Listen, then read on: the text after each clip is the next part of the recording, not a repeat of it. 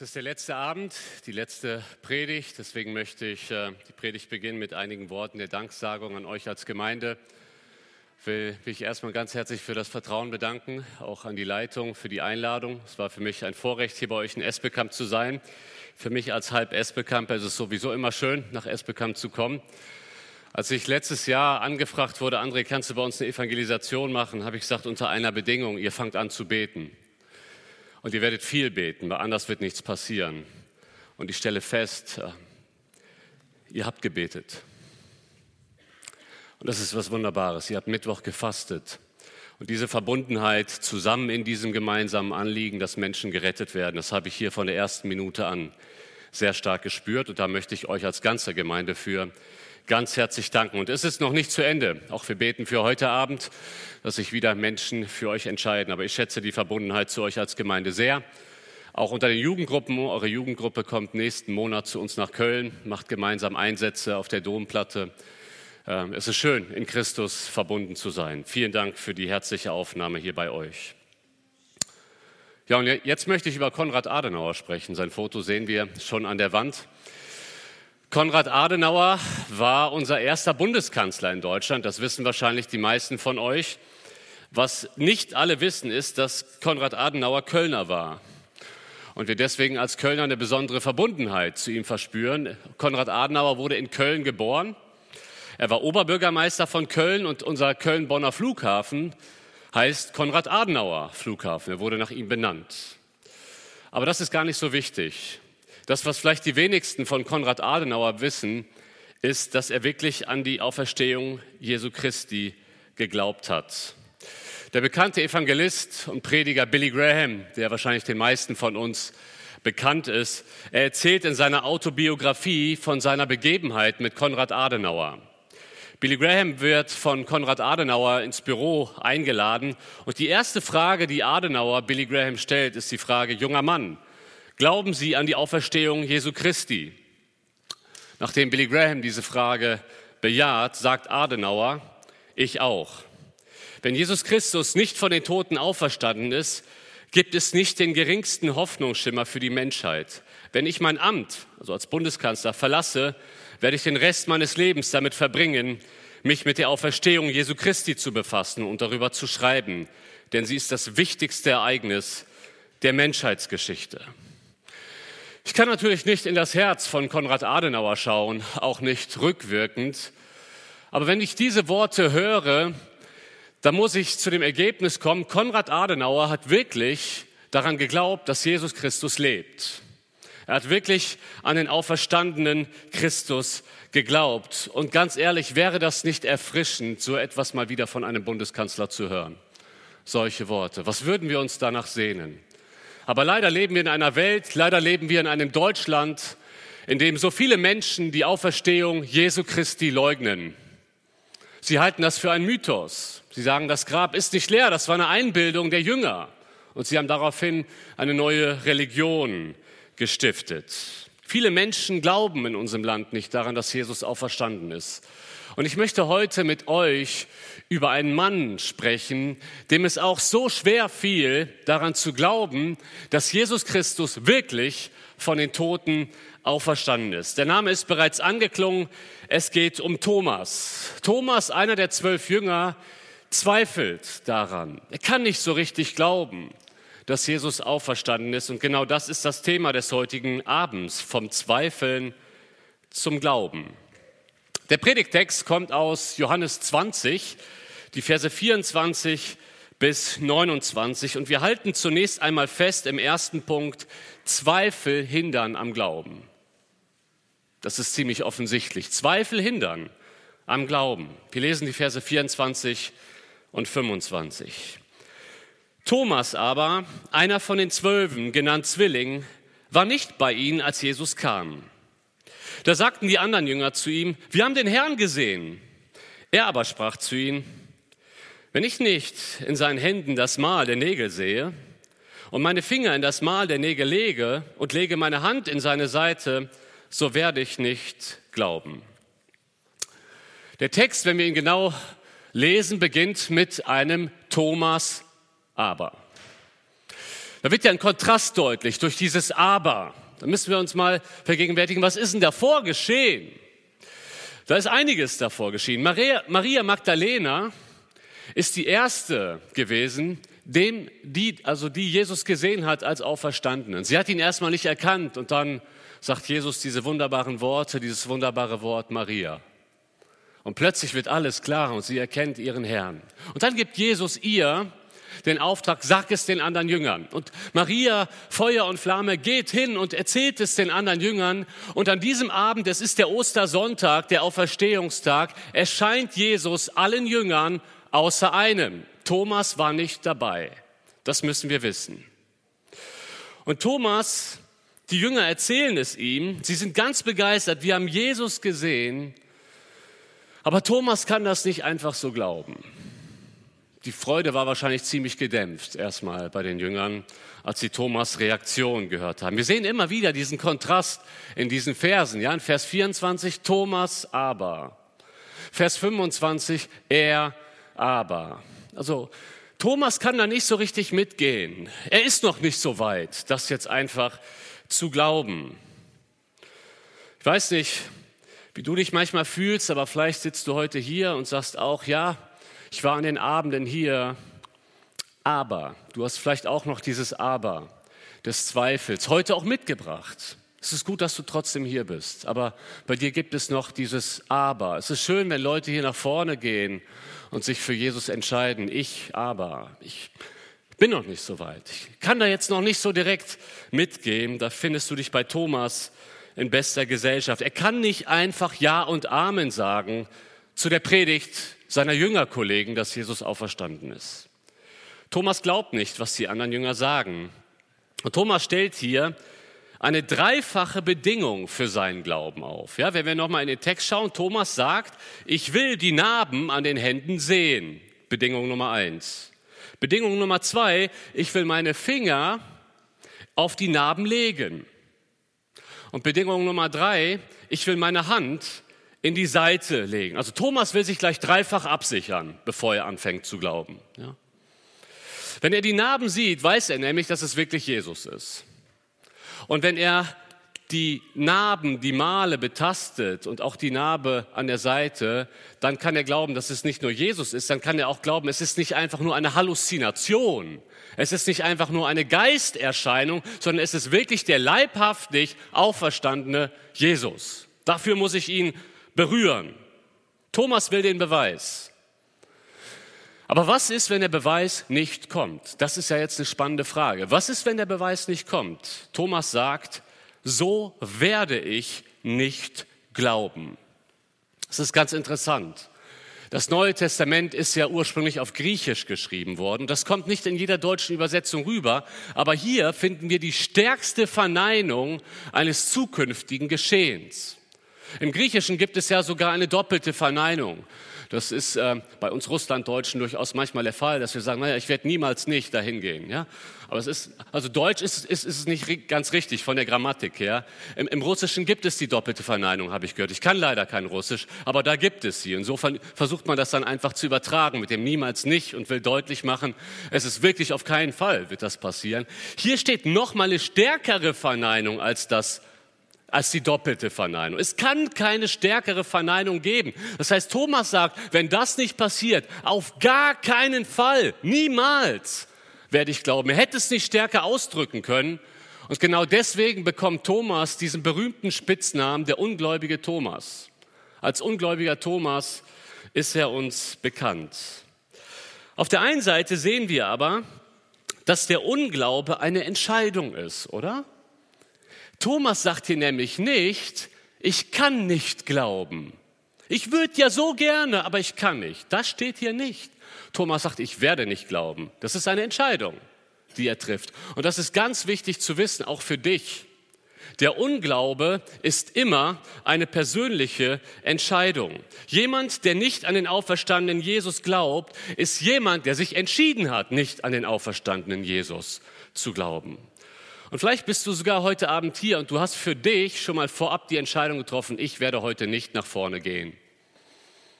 Das kann so ein Selbstschutz sein. Ich gehe da mal hin, Ich schaue es mir an, aber ich entscheide schon mal vorab, ich will das nicht zu nah an mich ranlassen. Das ist eine Vorentscheidung. Und ich möchte dich schon mal vorab ermutigen, lass das mal los und warte einfach, was Gott macht. Aber treff nicht vorab einfach die Entscheidung, ich werde nicht glauben. Wir haben bei uns in der Gemeinde viele Leute, die sehr intellektuell sind und trotzdem an Jesus glauben. Das heißt, der Unglaube, das ist ja oft so vorhergeschoben. Ja, ich bin, ich bin wissenschaftlich unterwegs und, und der Bibel zu glauben, das ist doch irgendwie überholt. Das ist doch primitiv. Eins möchte ich dir sagen, Unglaube ist keine Frage, Glaube oder Unglaube ist keine Frage des Intellekts. Es gibt ganz viele Leute und sicherlich auch hier im Rhein, die hochintelligent sind und trotzdem ganz fest mit einem kindlichen Glauben der Bibel glauben. Wie gesagt, bei uns, wir haben mittlerweile einige Doktoren in der Gemeinde mit einem ganz festen Glauben an Jesus und an die Auferstehung. Konrad Adenauer hat dran geglaubt. Also die Frage Glaube oder nicht Glaube ist keine Frage des Intellekts. Es ist eine Frage des Herzens. Es ist eine Frage der persönlichen Entscheidung. Unglaube ist kein intellektuelles Problem, Unglaube ist ein Herzensproblem. Auf der anderen Seite, wir haben zum einen bei Thomas gesehen, er hat die Entscheidung getroffen, nicht zu glauben. Auf der anderen Seite möchte ich Thomas aber auch ein wenig in Schutz nehmen und ich glaube und ich hoffe, ihr könnt da so ein bisschen mit mir mitgehen. Vielleicht sind wir auch manchmal ein bisschen zu streng mit Thomas. Warum sage ich das? Ich meine, Thomas war nicht dabei. Die anderen haben gut reden. Die haben Jesus gesehen. Na klar glauben die. Thomas war nicht dabei. Das heißt, er hatte schon einen Nachteil. Das, so fair müssen wir doch sein, oder? Er hatte einen Nachteil gegenüber den anderen Jüngern. Sie haben ihn gesehen, Thomas nicht. Was auch klargestellt werden muss, Thomas ist kein Rebell. Es gibt ja ganz unterschiedliche Arten von Ungläubigen, richtig? Es gibt ganz unterschiedliche Arten von ungläubigen Menschen. Es gibt die Ungläubigen, die nicht an Jesus glauben, weil sie einfach keinen Herrn über sich haben wollen. Die letztendlich ihre Faust in den Himmel strecken und sagen, ich will niemanden über mir haben, der mir sagt, wie ich zu leben habe. Ich will mein eigener Herr sein, deswegen glaube ich nicht. Das ist rebellisch. Dann gibt es diejenigen, die nicht an Jesus glauben, weil sie an etwas anderes glauben, an Allah oder einer anderen Religion. Sie sind nicht völlig ungläubig, aber sie glauben nicht an Jesus, der der einzige Weg ist, sondern sie glauben an etwas anderes und vielleicht bekämpfen sie sogar den christlichen Glauben. Auch diese Art von Ungläubigen gibt es. Aber dann gibt es diejenigen, die nicht glauben, weil sie so enttäuscht sind. Und in diese Kategorie, ihr Lieben, fällt Thomas. Thomas ist nicht der, der seine Faust in den Himmel streckt und sagt, ich will einfach nicht an Gott glauben. Das macht Thomas. Er ist ja Jesus nachgefolgt. Er war einer der zwölf. Auch er hat gesagt, ich will mit Jesus leben. Das heißt, Thomas ist kein Rebell. Das ist er nicht. Er ist einfach so enttäuscht. Thomas geht es nicht darum, Jesus jetzt völlig auszuklammern aus seinem Leben. Aber Thomas hat gesehen, wie Jesus gekreuzigt wurde. Und dieses Bild ist ihm in seinen Kopf gebrannt worden. Und in dem Moment ist sein ganzes Glaubensgebäude zusammengefallen. Sag, wie kann das passieren? Ich habe mein Leben an diesen Mann gehängt und jetzt stirbt er. Thomas ist so enttäuscht. Und ich glaube, das ist der Grund. Es ist nicht böswillig, es ist nicht Rebellion, er ist so enttäuscht. Es geht nicht in seinen Kopf. Und ich glaube, viele Menschen glauben nicht, weil sie so enttäuscht sind. Und vielleicht fällst du heute Abend in diese Kategorie. Ein Schicksalsschlag in deinem Leben und er hat dir den Boden unter den Füßen weggerissen und es fällt dir so schwer zu glauben. Du hast so viele Zweifel. Das ist nicht böswillig, aber du spürst irgendwie, da ist was im Weg, ich bin noch nicht darüber hinweg. Ich bin so dankbar für das Zeugnis von Marco. Und ich glaube, sogar im Leben von uns Christen können Schicksalsschläge manchmal Zweifel auslösen, oder? Wenn wir ehrlich sind, vielleicht müssen wir auch mal ehrlich über unsere Zweifel reden. Es ist ja nicht so, auch bei uns Prediger nicht, dass wir immer auf der Kanzel stehen. Vielleicht hört es sich manchmal mutiger an, als es im Herzen ist. Ich kann mich so gut erinnern, 2016 ist bei uns in der Gemeinde ein junger Mann verunglückt, Florian Loschitz, auf seiner eigenen Baustelle. Wir wurden gerufen. Flo musste auf die Intensivstation. Und wir haben uns auf der Baustelle versammelt, sogar die Feuerwehr kam dazu und hat mitgebetet. Über mehrere Tage hinweg haben wir gebetet und gerungen. Und ich kann bis heute sagen, ich habe in meinem Leben noch nie so stark gerungen im Gebet wie damals 2016. Davor nicht und danach noch nicht. Das waren Tage im Gebet, im Ringen, im Weinen, im Flehen und am Ende ist er gestorben. Hinterlässt eine Witwe und zwei Kinder. Das war für mich persönlich so ein Schicksalsschlag. Ich dachte, wenn es ein erhörbares Gebet ist, dann war es das, was wir in dem Moment gebetet haben. Also mehr Glaube geht nicht, Herr. Mehr Inbrunst geht nicht. Wir haben alles, was wir haben an Glauben reingeschmissen. Und dann bekomme ich die Nachricht, Flo ist tot. Und ganz ehrlich, das hat ein bisschen was mit mir gemacht. Plötzlich kam Zweifel. Ich war schon Pastor, muss ich dazu sagen. Ich war in der Verantwortung. Und ich wollte beten und es kam Zweifel. Herr, was bringt es eigentlich zu beten? Solche Gedanken kamen mir. Ich habe mich immer wieder neu entschieden, sag ich werde doch glauben. Und der Herr hat mir geholfen, dass ich daran nicht Schiffbruch erlitten habe. Aber ich will einfach nur sagen, es gibt diese Zweifel, die manchmal kommen durch Schicksalsschläge. Und vielleicht gehörst du heute Abend in diese Kategorie. Vielleicht bist du enttäuscht, nicht durch persönliche Schicksalsschläge, vielleicht bist du so enttäuscht, von Gemeinden. Vielleicht hast du sogar, wenn du ehrlich bist, ein gemeindliches Trauma.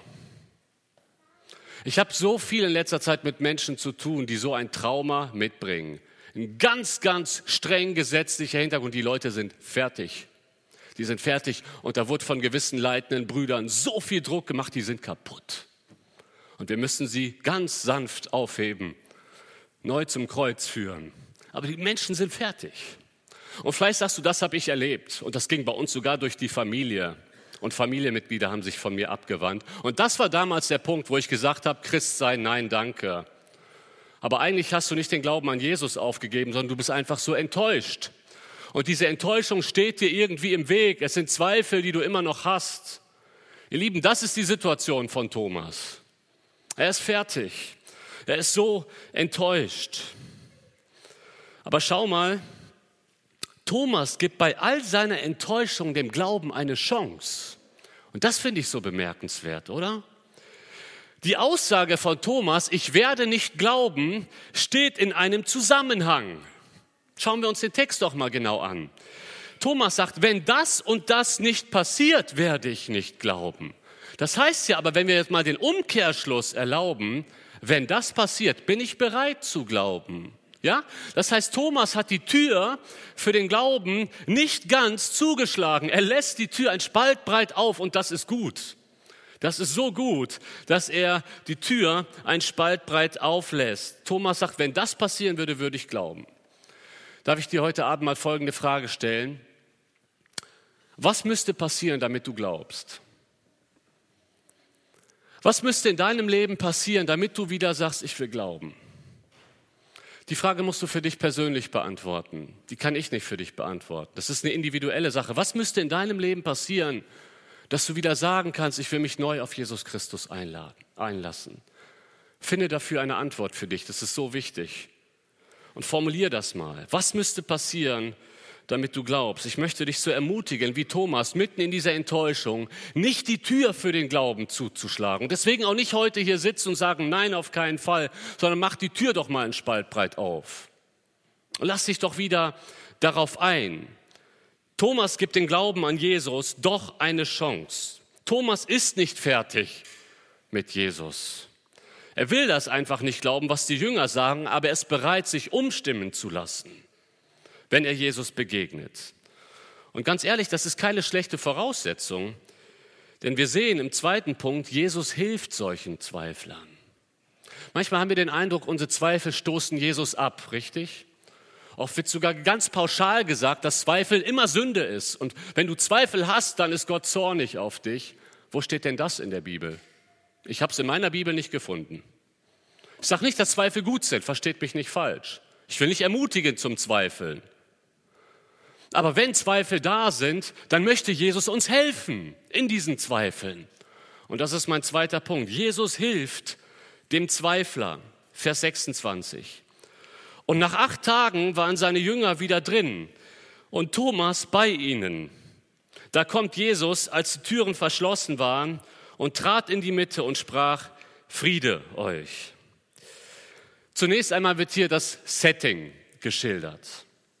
Nach acht Tagen, es ist also wieder Sonntag. Warum sage ich, es ist wieder Sonntag? Vielleicht sagst du, Moment, Sonntagabend, Ostersonntag, haben sie Jesus gesehen nach acht Tagen, das ist dann ja Montag. Nee, nee, nee, jüdische Zählweise. Ja, bei den Juden, die haben den Ausgangs- und den Endtermin immer mitgezählt. Verstehst du? Am dritten Tag wird Jesus auferstehen. Freitag zählt bereits mit, der Tag seiner Kreuzigung. Erster Tag Freitag, zweiter Tag Samstag und Sonntag ist der dritte Tag. Am dritten Tag steht Jesus auf. Das ist die jüdische Zählweise. Und deswegen ist es hier wieder Sonntag. Es ist eine Woche später. In dieser Woche hatte Thomas seine Zweifel und jetzt ist er aber wieder mit den Jüngern zusammen hinter verschlossenen Türen. Vermutlich hatten sie immer noch Angst in irgendeiner Weise vor den Schriftgelehrten, vor den Pharisäern. Aber wisst ihr, was mich so fasziniert? Thomas ist dabei. Und das ist das, was wir lernen können. Auch wenn du Zweifel hast, vernachlässige nicht die Gemeinschaft mit den anderen Gläubigen. Ja, das ist falsch, wenn man Zweifel hat, sich aus der Gemeinde zu distanzieren. Nein, auch wenn du deine Zweifel hast, komm zur Gemeinde. Hab Gemeinschaft mit den anderen Gläubigen, denn vielleicht möchte Gott sie gebrauchen, um aus deinen Zweifeln wieder Glauben entstehen zu lassen. Das heißt, Zweifel sollten dich nie von Gott und der Gemeinde wegbringen, sondern pflege weiter die Gemeinschaft. Das hat Thomas richtig gemacht. Ich weiß nicht, wie die Woche verlaufen ist. Vielleicht haben sie ihn die ganze Woche versucht zu überzeugen, Mensch, Thomas, glaub doch.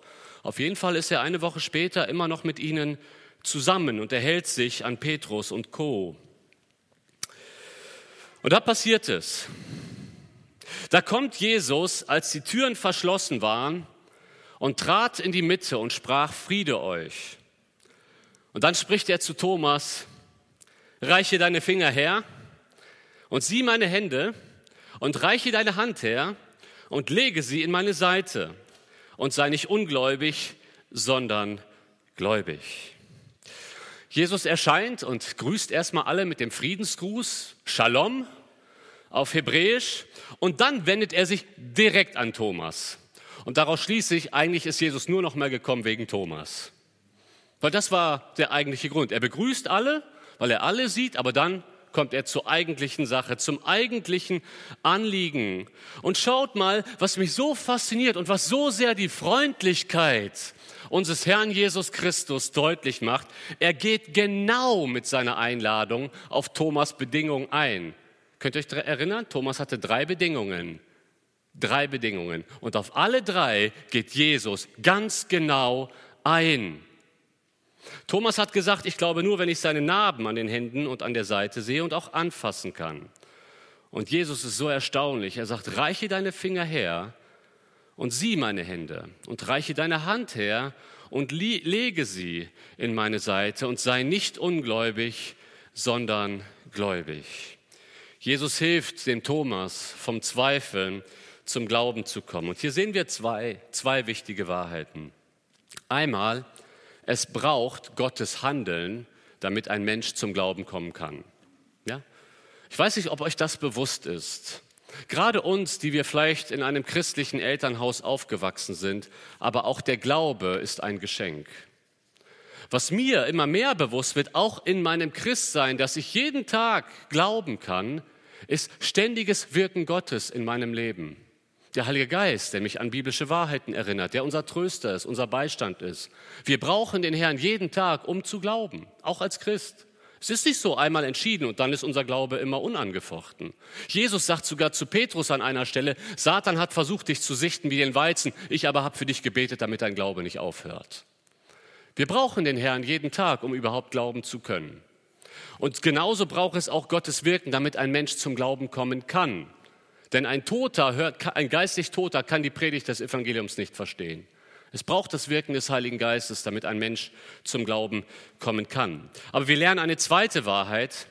Wenn ein Mensch sich für den Glauben öffnet, so wie der Thomas hier, er hat diesen Spalt offen gelassen, dann geht Jesus darauf ein. Und erklärt es dem Thomas auf eine Weise, die er verstehen kann. Er will dem Thomas helfen. Er geht exakt auf die Bedingung ein. Meine Frage an euch, hat Jesus das nötig gehabt, so zu handeln? Jesus hätte doch theoretisch sagen können, Thomas, dann bist du selber schuld. Ich habe es euch vorher angekündigt, ich werde nach drei Tagen auferstehen. Wenn du nicht glaubst, alles klar, Zug abgefahren. Jesus hätte das Recht, so handeln zu können. Er wäre im Recht. Aber Jesus möchte Zweiflern helfen. Jesus möchte Zweiflern helfen. Und das zeigt uns dieses gnädige Nachgehen des Hirten, der sich um das eine Schaf kümmert. Die anderen elf, naja, Judas nicht, die anderen zehn waren dabei, aber Jesus wollte diesem einen, den Thomas, nachgehen. Das heißt, wenn die Tür für den Glauben auch nur ein Stück weit offen ist, stellt Jesus liebevoll seinen Fuß in diese Tür, in den Spalt. Nicht gewaltsam, aber er stellt ihn liebevoll rein und dann kriegst du die Tür auch nicht mehr zu, weil du merkst, Jesus ist da in meinem Leben. Er ist da und er wirkt. Er ist real. Aber dann schließt Jesus auch genauso mit der Aufforderung, jetzt sei nicht ungläubig, sondern glaube. Glaube, das ist immer die Zielrichtung. Nicht zweifeln, sondern glauben. Bei uns in der Gemeinde pflegen wir es immer wieder vor Taufen und vor, ja, auch wenn sich jemand unserer Gemeinde anschließen will, dass wir Kennenlernabende veranstalten. Und vor einiger Zeit, ich habe das Foto mitgebracht, stand Michael Reinhardt da vorne, hat uns berichtet, wie er zum Glauben gekommen ist. Ich glaube, das kann man sich vielleicht auch noch bei YouTube anschauen, ich bin mir nicht ganz sicher. Dieser Michael wächst in einem Umfeld von Hass auf. Irgendwann schließt er sich der Hooligan-Szene von Bayer Leverkusen, ein Fußballverein in unserer Gegend, an. Und sein Leben ist geprägt voller Hass und komplett ohne Glauben. Atheist und voller Hass. Und eines Tages, Michael zettelt die nächste Kneipenschlägerei an. Sieht man ihn gar nicht so an. Aber so ein Typ war er mit einer heftigen Anklage. Es kommt zu einer großen Schlägerei und dem Michael steht eine Gefängnisstrafe bevor. Und in seiner Verzweiflung, weil er nicht ins Gefängnis möchte, fängt er zum ersten Mal an, in seinem Leben zu beten. Jetzt könnte man sagen, ist ein egoistisches Gebet, ne? ich will nicht ins Gefängnis. Ja, jetzt wendest du dich an Gott. Weißt du, was das Erstaunliche ist? Gott nimmt das trotzdem. Gott nimmt das trotzdem. So ein verzweifeltes Gebet. Und Michael rechnet ganz fest damit, ins Gefängnis zu kommen. Und er betet in seiner Verzweiflung, Gott, wenn du mich aus dieser Situation befreist, will ich mich mit dir beschäftigen. Michael rechnet mit Gefängnis, der Gerichtstermin kommt und er wird freigesprochen. Also noch nicht mal Sozialstunden, er wird freigesprochen, völlig unverständlich. Vielleicht ein Justizirrtum, ich weiß es nicht. Aber er fängt an, deswegen zu beten. Und Jeremia 29 äh, bewahrheitet sich in seinem Leben. Gott sagt, wenn du mich von ganzem Herzen suchst, dann werde ich mich von dir finden lassen. Und Michael hat die Tür in seiner Verzweiflung ein Spaltbreit geöffnet. Und wenn wir Gott ein Spaltbreit unsere Glaubenstür öffnen, er stellt seinen Fuß rein und möchte, dass wir ihm die Tür unseres Herzens öffnen. Und ich möchte dir heute Abend sagen, genau das möchte Jesus in deinem Leben tun. Bei all deiner Enttäuschung, bei all deinen Zweifeln, wenn du ihm die Tür deines Herzens ein Stück weit aufmachst und sagst, Herr, wenn es dich wirklich gibt, es fällt mir so schwer, weil ich so enttäuscht bin oder es fällt mir vielleicht sogar intellektuell schwer. Ich weiß es nicht, ob es dich gibt. Aber ich wäre bereit, mich darauf einzulassen. Wenn du diesen Schritt gehst, kann ich dir versprechen, Jesus hilft dir, vom Zweifeln zum Glauben zu kommen. Dann wird er dir begegnen. Das erfahren wir dauernd und ihr erfahrt es hier sicherlich. Marco hat es in seinem Leben erfahren. Und dazu möchte ich dich ermutigen mit den Worten, sei nicht ungläubig, sondern gläubig. Thomas, wo er Jesus sieht, ist überführt. Plötzlich von jetzt auf gleich ist jeder Zweifel weg. Vers 28. Thomas antwortete und sprach zu ihm, mein Herr und mein Gott. Was für ein erstaunliches Bekenntnis. Thomas spricht hier zu Jesus. Er hebt nicht seine Augen hoch und spricht zu Gott und sagt, mein Gott, das wollen die Zeugen Jehovas, die nicht an die Gottheit Jesu glauben, sagen, aber er spricht diese Worte zu Jesus. Er schaut Jesus an, den Sohn, die zweite Person der Dreieinigkeit, und er sagt, mein Herr und mein Gott. Zunächst nennt er Jesus mein Herr. Auch vor der Auferstehung wurde Jesus mein Herr genannt. Das müssen wir wissen.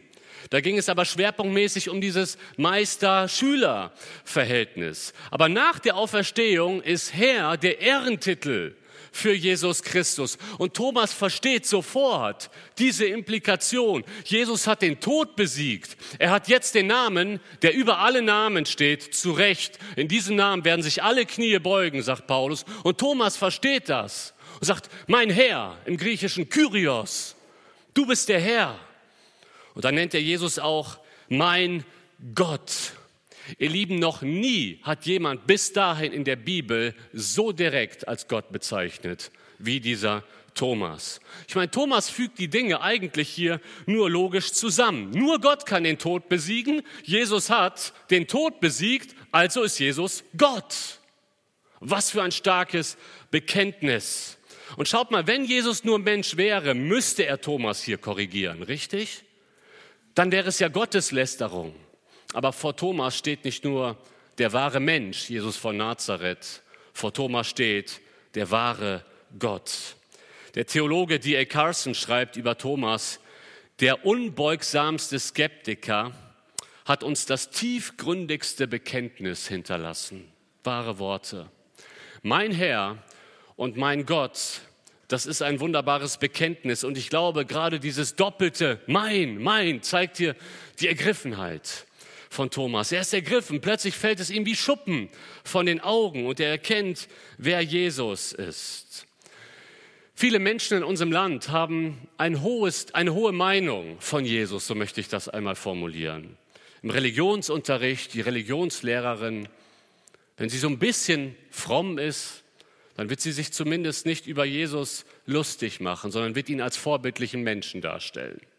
Ich bin vor einiger Zeit in ein Büchergeschäft gegangen in Köln, relativ bekanntes Büchergeschäft. Und da findet man Bücher wie die einflussreichsten Personen der Menschheitsgeschichte. Dann habe ich, wenn man da reinschaut, wenn man da reinschaut man, stellt man fest, ja, da ist Gandhi drin, da ist Mutter Teresa drin, da ist Jesus von Nazareth drin, so als wenn Jesus einfach nur einer unter vielen wäre. Dann gibt es Bücher wie die größten Reden, die je gehalten wurden. Dann findet man Martin Luther King, I have a dream. Dann findet man Jesus von Nazareth, die Bergpredigt. Und dann findet man andere Reden. Und ich habe den Eindruck, viele Menschen in unserem Land haben zwar ein hohes Ansehen von Jesus, aber sie denken nur, dass Jesus ein vorbildlicher Mensch war, einer unter vielen. Aber soll ich euch mal etwas sagen? Jesus ist nicht einfach nur eine einflussreiche Person unter vielen. Jesus hat nicht nur die größten Reden der Menschheitsgeschichte gehalten. Jesus ist nicht einfach nur ein Religionsstifter unter anderen Religionsstiftern. Jesus war nicht einfach nur eine große Person seiner Zeit. Jesus ist der König der Könige. Jesus ist der Herr aller Herren. Jesus ist Gott selbst im Fleisch zu uns Menschen gekommen, um für sündige Menschen zu sterben. Das ist der Herr Jesus, an den ich glaube. Und das ist der Herr Jesus, der dich heute in die Nachfolge rufen will. Und was wir hier auch noch an dem Bekenntnis von Thomas sehen, Thomas sagt, mein Herr und mein Gott. Das heißt, der Glaube ist immer etwas Persönliches. Es geht nicht darum, dass du dich einfach nur daran anlehnst, was deine Eltern glauben. Das, das, darum geht es nicht. Es geht immer darum, dass man persönlich, eigenständig eine Entscheidung für Jesus Christus trifft. Es geht um deinen Glauben an Jesus Christus, nicht um den Glauben dieser Gemeinde, zu der du vielleicht ab und zu gehst, sondern um deinen persönlichen Glauben, dass du sagst, Jesus, du bist mein Herr. Du bist mein Gott, du bist für mich ans Kreuz gegangen und ich gebe dir mein Leben. Das ist so ähnlich wie mit einem Gutschein. Schaut mal, wenn wir einen Gutschein schenken zum Geburtstag oder zu Weihnachten, dann bezahlen wir dafür, richtig?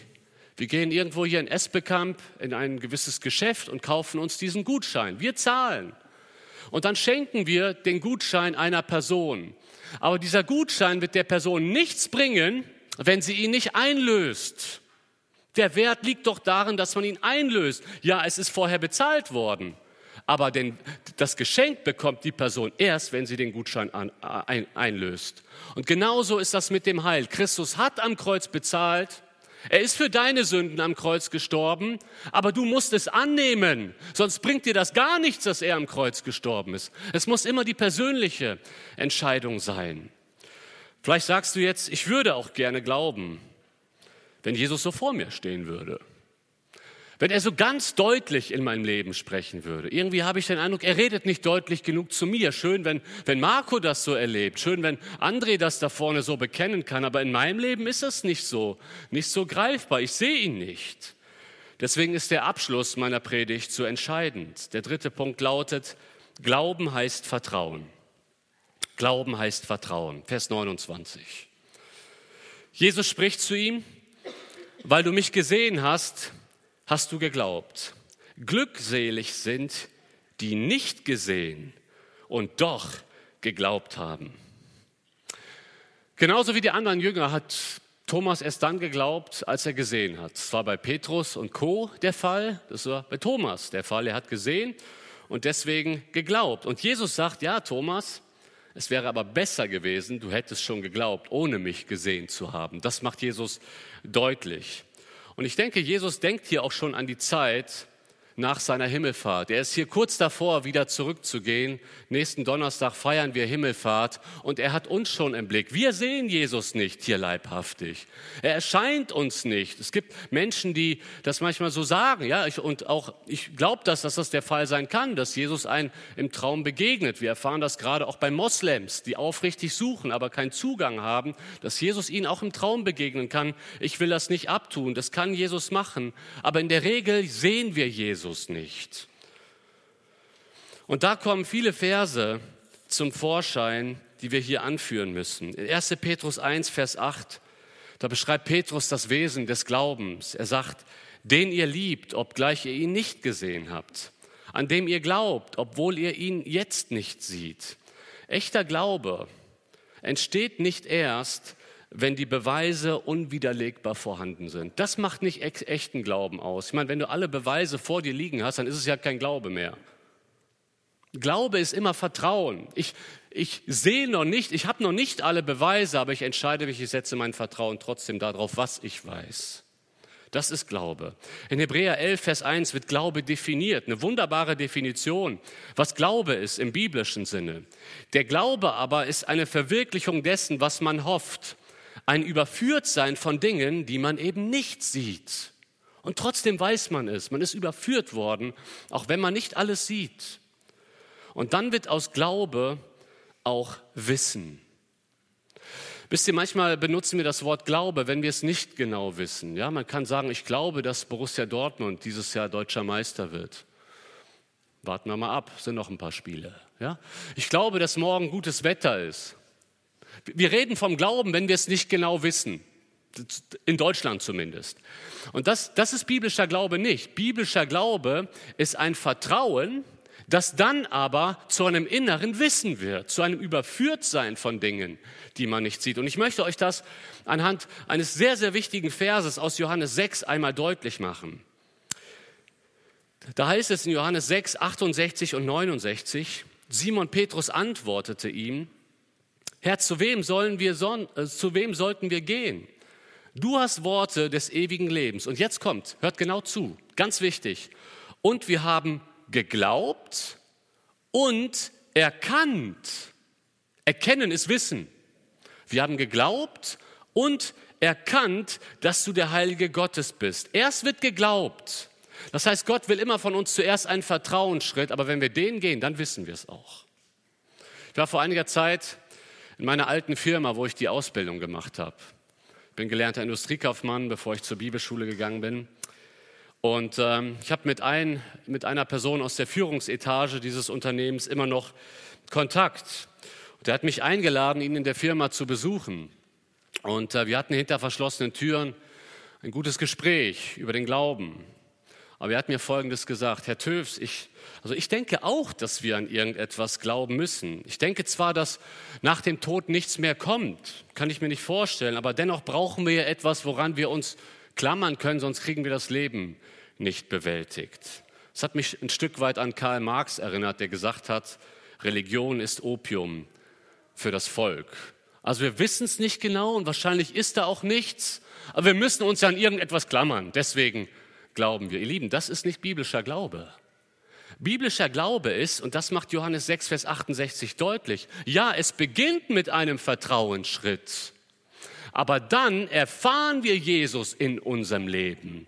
Dann können wir sagen, ich bin gewiss, dass weder Tod noch Leben noch irgendetwas anderes mich scheiden kann von der Liebe Gottes. Johannes schreibt, ich schreibe euch das, damit ihr wisst, dass ihr ewiges Leben habt. Wissen.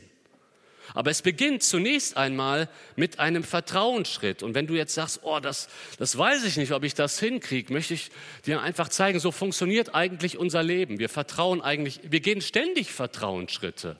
Und nachher wissen wir es erst. Zwei Beispiele. Wenn wir in den Urlaub fliegen, wir setzen uns in den Flieger und ich würde jetzt mal einfach behaupten, niemand von uns hier in diesem Raum geht erstmal ins Cockpit und lässt sich von den Piloten seine ATPL geben. Ich will prüfen, ob du wirklich fliegen kannst. Und erst wenn ich es gesehen habe, setze ich mich rein. Machen wir nie, oder? Wir gehen einen Vertrauensschritt ein. Und wir vertrauen darauf, der Pilot kann fliegen. Und er wird uns von A nach B bringen. Wir wissen es noch nicht. Erst wenn wir gelandet sind, haben wir den Beweis, ja, er konnte fliegen. Wir sind gut angekommen. Aber den Vertrauensschritt sind wir doch vorher gegangen. Bei aller Wertschätzung für das Team, das hier dieses wunderbare Haus gebaut hat. Wir sind hier heute alle reingegangen in dieses Gebäude und niemand von uns hat sich die Berechnung der Statik geben lassen, ob das Dach hält. Richtig? Wir gehen rein und wir vertrauen, es wird halten. Aber ob das wirklich hält, erfahren wir erst, wenn wir raus sind. Dann können wir sagen, wir wissen es, es hat gehalten. Ja? Und das ist genau das, was Petrus sagt. Das ist biblischer Glaube. Wir gehen zuerst den Vertrauensschritt ein und sagen, Jesus, ich vertraue dir. Ich glaube, dass ich ein Sünder bin. Das habe ich verstanden. Und ich glaube daran, dass du für mich am Kreuz gestorben bist. Und jetzt setze ich mein ganzes Vertrauen darauf, dass nur du mich retten kannst und ich übergib dir mein Leben. Und wenn du diese Entscheidung getroffen hast, dann weißt du es, weil Jesus in dein Leben kommen wird, weil er dich neu machen wird. Und dann kannst du mit anderen Christen sagen, ich habe Jesus erlebt. Du kannst mir nicht sagen, dass es keinen Jesus gibt. Ich weiß, er ist in mir.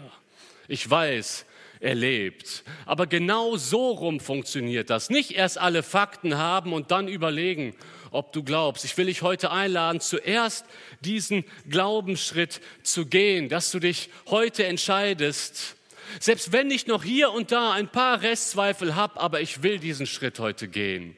Ich will mich Jesus anvertrauen, weil ich glaube, dass er für mich gestorben ist und ich ihn so dringend brauche. Das wirst du heute wieder tun können, jetzt gleich, indem du hier nach vorne kommst. Ich weiß, nach vorne zu kommen ist für viele von uns eine echte Herausforderung.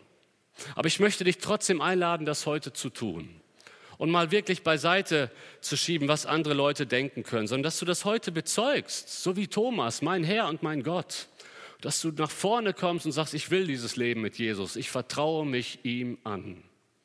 Dazu lade ich dich ein, jetzt gleich, während wir das Lied stehen, singen. Einige Mitarbeiter werden hier vorne stehen und dich gerne in die Arme nehmen und mit dir runtergehen in die Seelsorge und dir weiterhelfen. Ich möchte aber auch heute eine ganz andere Gruppe nach vorne rufen und das ist jetzt vielleicht wirklich ungewöhnlich, was ich mache. Ich will auch die mal einfach nach vorne bitten, die sagen, ich bin noch nicht so weit, dass ich mich bekehre, aber ich bin bereit, heute den ersten Schritt zu gehen. Das ist dann noch nicht deine Bekehrung. Du sagst, ich, ich kann noch nicht, ich habe zu viele Zweifel, aber ich wäre bereit, mal heute die Tür ein bisschen zu öffnen. Dann komm doch einfach auch nach vorne, geh mit den Seelsorgern gleich runter und sag ihnen einfach, ich will mich noch nicht bekehren, ich bin noch nicht so weit, aber bet für mich, dass Jesus mir hilft, zum Glauben zu kommen. Auch dann kannst du nach vorne kommen. Und eine letzte Gruppe möchte ich einladen, und das sind Christen, die mal zum Glauben gekommen sind, aber seit lange, seit langem keiner Gemeinde mehr angehören. Ich bin davon überzeugt, jeder Christ braucht eine Ortsgemeinde. Und vielleicht gehörst du zu den Christen, die vielleicht auch gemeindlich enttäuscht wurden, das weiß ich nicht und dass du seitdem in keine Gemeinde mehr fest Mitglied bist, dann lade ich dich ein, heute auch nach vorne zu kommen und zu sagen, ich mache wieder ganze Sache, ich will mich einer Gemeinde anschließen, ich will mein Glaubensleben verbindlich leben. Thomas hat die Gemeinschaft trotzdem gepflegt zu den anderen. Die Gemeinschaft ist so wichtig. Und auch diese Gruppe lade ich ganz herzlich ein. Lass uns dazu aufstehen und das Lied gemeinsam singen. Jesus, zu dir kann ich so kommen, wie ich bin.